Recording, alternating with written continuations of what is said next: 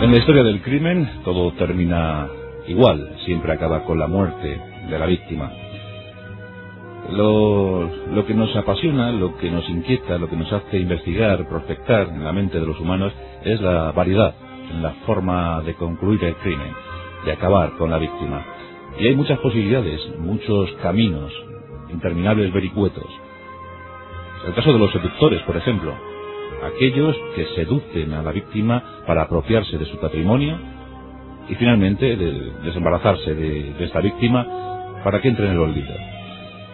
Y es curioso porque esto eh, me pilláis justo en mi despacho, en mi, en mi estupendo despacho, adornado por la madera y los libros, justo cuando estaba revisando el patrimonio de mi querida Luján. Sí, ya sabéis que estamos preparando el enlace y estoy viendo aquí las posesiones de Luján y la verdad es que es eh, muy apetecible, muy apetecible. Estoy haciendo el listado y yo creo que mmm, vamos a tener una vida muy confortable. ¿Y por qué me estoy acordando yo del Andrú mientras examino el patrimonio de Luján? No lo sé, son estas asociaciones extrañas que a veces eh, afloran en, en, la mente de los que buscamos algo más. Caramba, ¿cuánto beneficio? Pero claro, es, es tan joven que... Eh, claro, eh, Luján va a vivir muchos años. La expectativa de vida en España supera los 80 en el caso de las mujeres. Y es tan joven. Yo no sé si podríamos estar tantos años gastando este esta renta. Bueno, algo pensaré, algo pensaré de cara a mi confortable vida futura.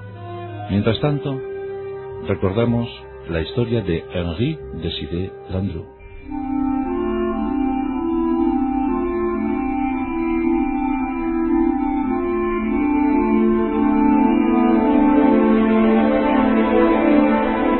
Landru es un nombre terrible para los niños y las niñas franceses. Lo cierto es que cada vez que se menta el apellido, pues un escalofrío recorre la, espina dorsal de aquel que escucha la historia de Landru. Y es que fue tremendamente popular. Fue uno de los personajes eh, pues más publicitados, más anunciados de toda la, la, Primera Guerra Mundial. Bien es cierto que su historia se empezó a conocer, pues ya finalizada esta, pero desde luego en el periodo de 1914-1919 Landru hizo de las suyas. Le llamaron el Barbazul, el Barbazul francés. Otros simplemente le llamaron el Mataviudas. Lo cierto es que nadie permaneció ajeno a los horrores de aquella casa, en Gambé, una casa llamada Hermitage, a 50 kilómetros de París. Desde luego, la auténtica mansión de los horrores para los franceses. Vamos a remontarnos en el tiempo, vamos a viajar al pasado y nos encontramos en el último tercio del siglo XIX francés.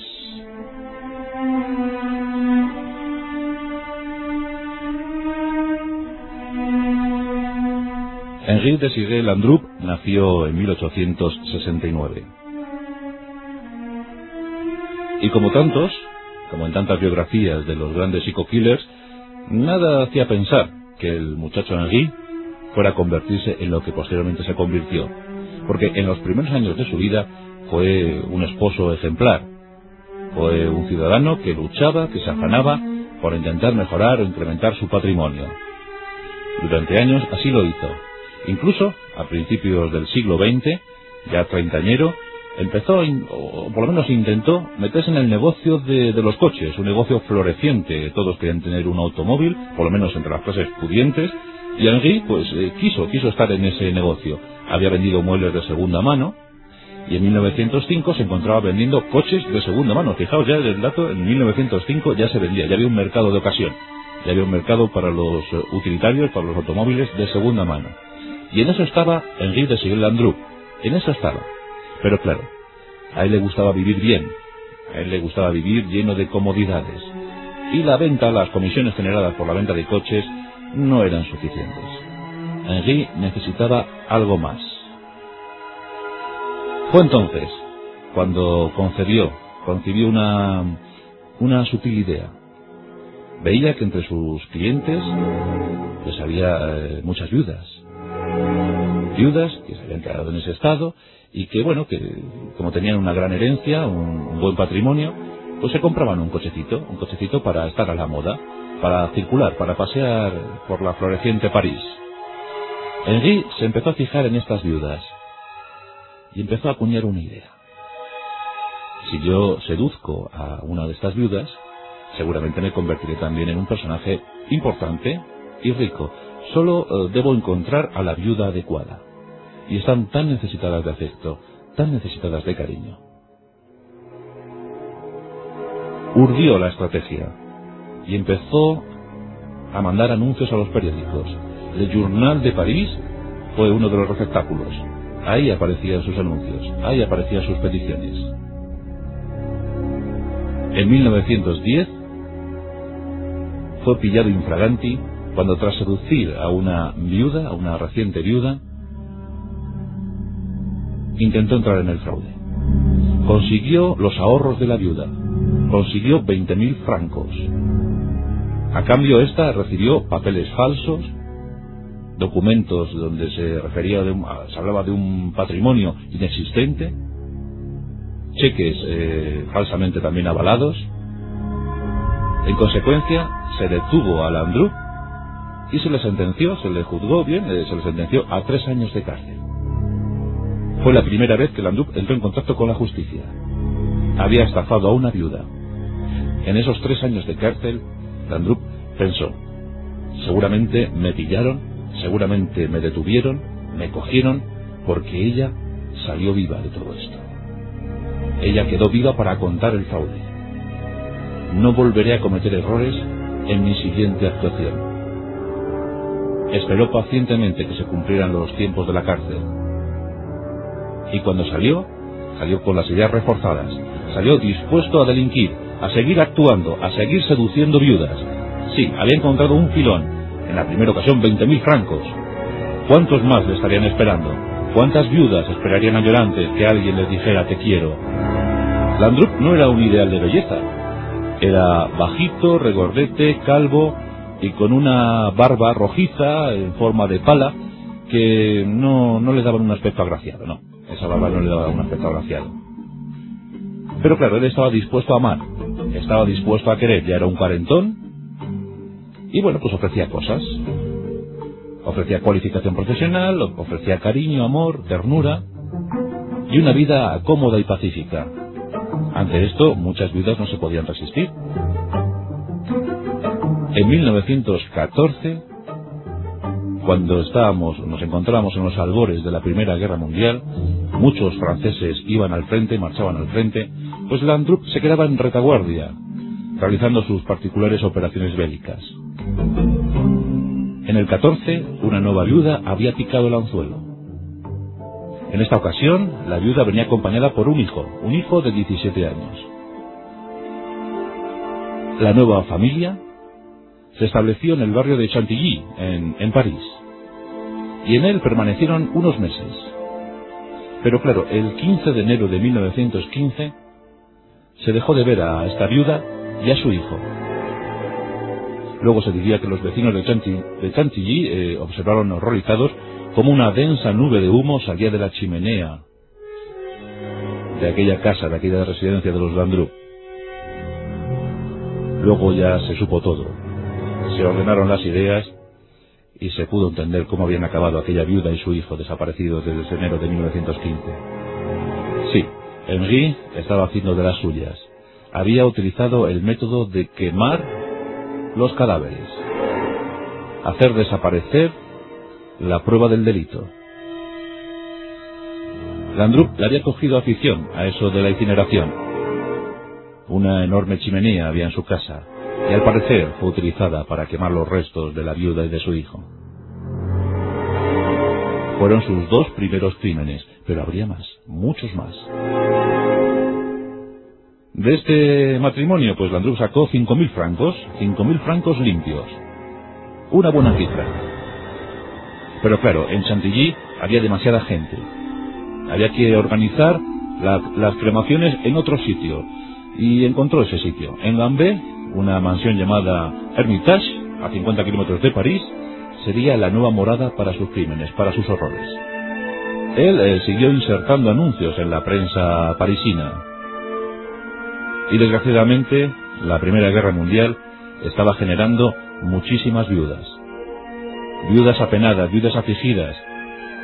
Numerosos oficiales franceses morían en el frente. Y sus vidas, cubiertas por la herencia, cubiertas por el patrimonio, por el dinero, pues estaban desoladas. Necesitaban mucho afecto, mucho cariño. Nadie sabía nada. ¿Cómo iba a acabar la guerra? ¿Acaso perdería Francia? Había que aprovechar los minutos, los segundos, los días. Este, este día podía ser el último. En Francia se adora al amor, se busca el amor. Y es raro que una viuda quede siempre viuda, así que buscaban en los anuncios. Y Landrup estaba dispuesto a querer, dispuesto a amar. Y así, una tras otra, fueron cayendo en la trampa. Las cifras son pavorosas. Se comenta que en este periodo de la Primera Guerra Mundial, Henri de Siguier Landrup, el barbazul francés, sedujo a 300 viudas. 300 viudas que desaparecieron para siempre. ¿Os podéis hacer una idea? Es sin duda alguna uno de los mayores criminales de la historia. Los biógrafos eh, tienen mucha suerte porque hay numerosos detalles sobre las hazañas de Landrup, las macabras hazañas de Landrup. Se las llevaba a su residencia en Gambé, en el Hermitage, donde había instalado, ya se había preocupado él de instalar una inmensa caldera, pues allí finalizaban sus días. Él eh, sacaba dos billetes de tren, uno de ida y vuelta para él y otro tan solo de ida para la afectada. De esta manera, según afirmó Jocoso, se ahorraba un franco. Cuando llegaba con las viudas a Gambé, las mataba. Su método favorito, el estrangulamiento. Según afirmó años más tarde en los juicios, así sufrían menos. Es la mejor muerte que les puedo dar. Y lo afirmaba de forma muy jocosa, casi casi patibularia, un humor patibulario. Las fue quemando una tras otra. Hasta 300. Nadie sospechó nada durante esos años. Estaban demasiado ocupados los acontecimientos que estaban ocurriendo en el frente. Se cuenta que más o menos la cifra media que conseguía de cada viuda rondaba los 3.000 francos. Aún así, Henri nunca fue rico, porque le gustaba vivir al día, se lo gastaba todo, lo fundía todo. Pero la fortuna pudo ser inmensa, 3.000 francos de media con cada asesinato. Eso era lo que costaba una vida de viuda en la Primera Guerra Mundial, en Francia, en París. Porque buena parte de las víctimas eran de París. Lo increíble es que eh, nadie sospechó nada durante sus años. Nadie reclamó. Finalmente, Henri encontró el amor verdadero. Era una joven de tan solo 19 años. Se llamaba Fernandez Segre. Era actriz, una actriz exuberante, de un cuerpo unas medidas perfectas. Era demasiado joven, pero la niña se enamoró del adulto. La niña se enamoró de lo que casi entendía como un padre. Henri tenía ya 50 años, casi 50 años. Pero bueno, aún así se, se dejó llevar por el amor y los dos felices paseaban, paseaban por París. Fueron momentos donde cesaron las desapariciones de viudas, donde cesaron los asesinatos, donde cesaron los viajes a Hermitage en Gambé. Pero en abril de 1919, la desgracia llegó a la vida de la pareja, porque alguien sí que había denunciado la desaparición de alguna conocida, y alguien empezó a asociar esas desapariciones al rostro de Henri. Empezaron a decir que esas viudas eh, hayan sido vistas en compañía de Henri, o por lo menos un personaje muy parecido a él, cerca de Hermitage, cerca de Gambé. La policía inició las averiguaciones y en abril del 19 detuvo a Landru.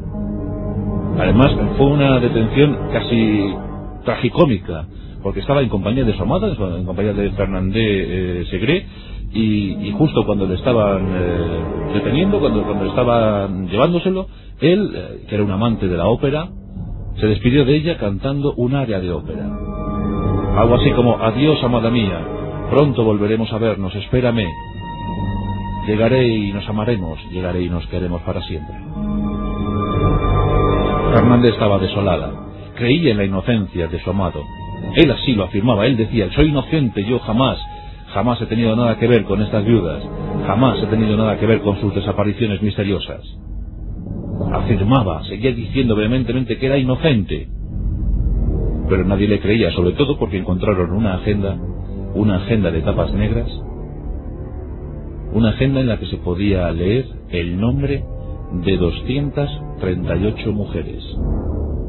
238 mujeres que curiosamente habían desaparecido para siempre.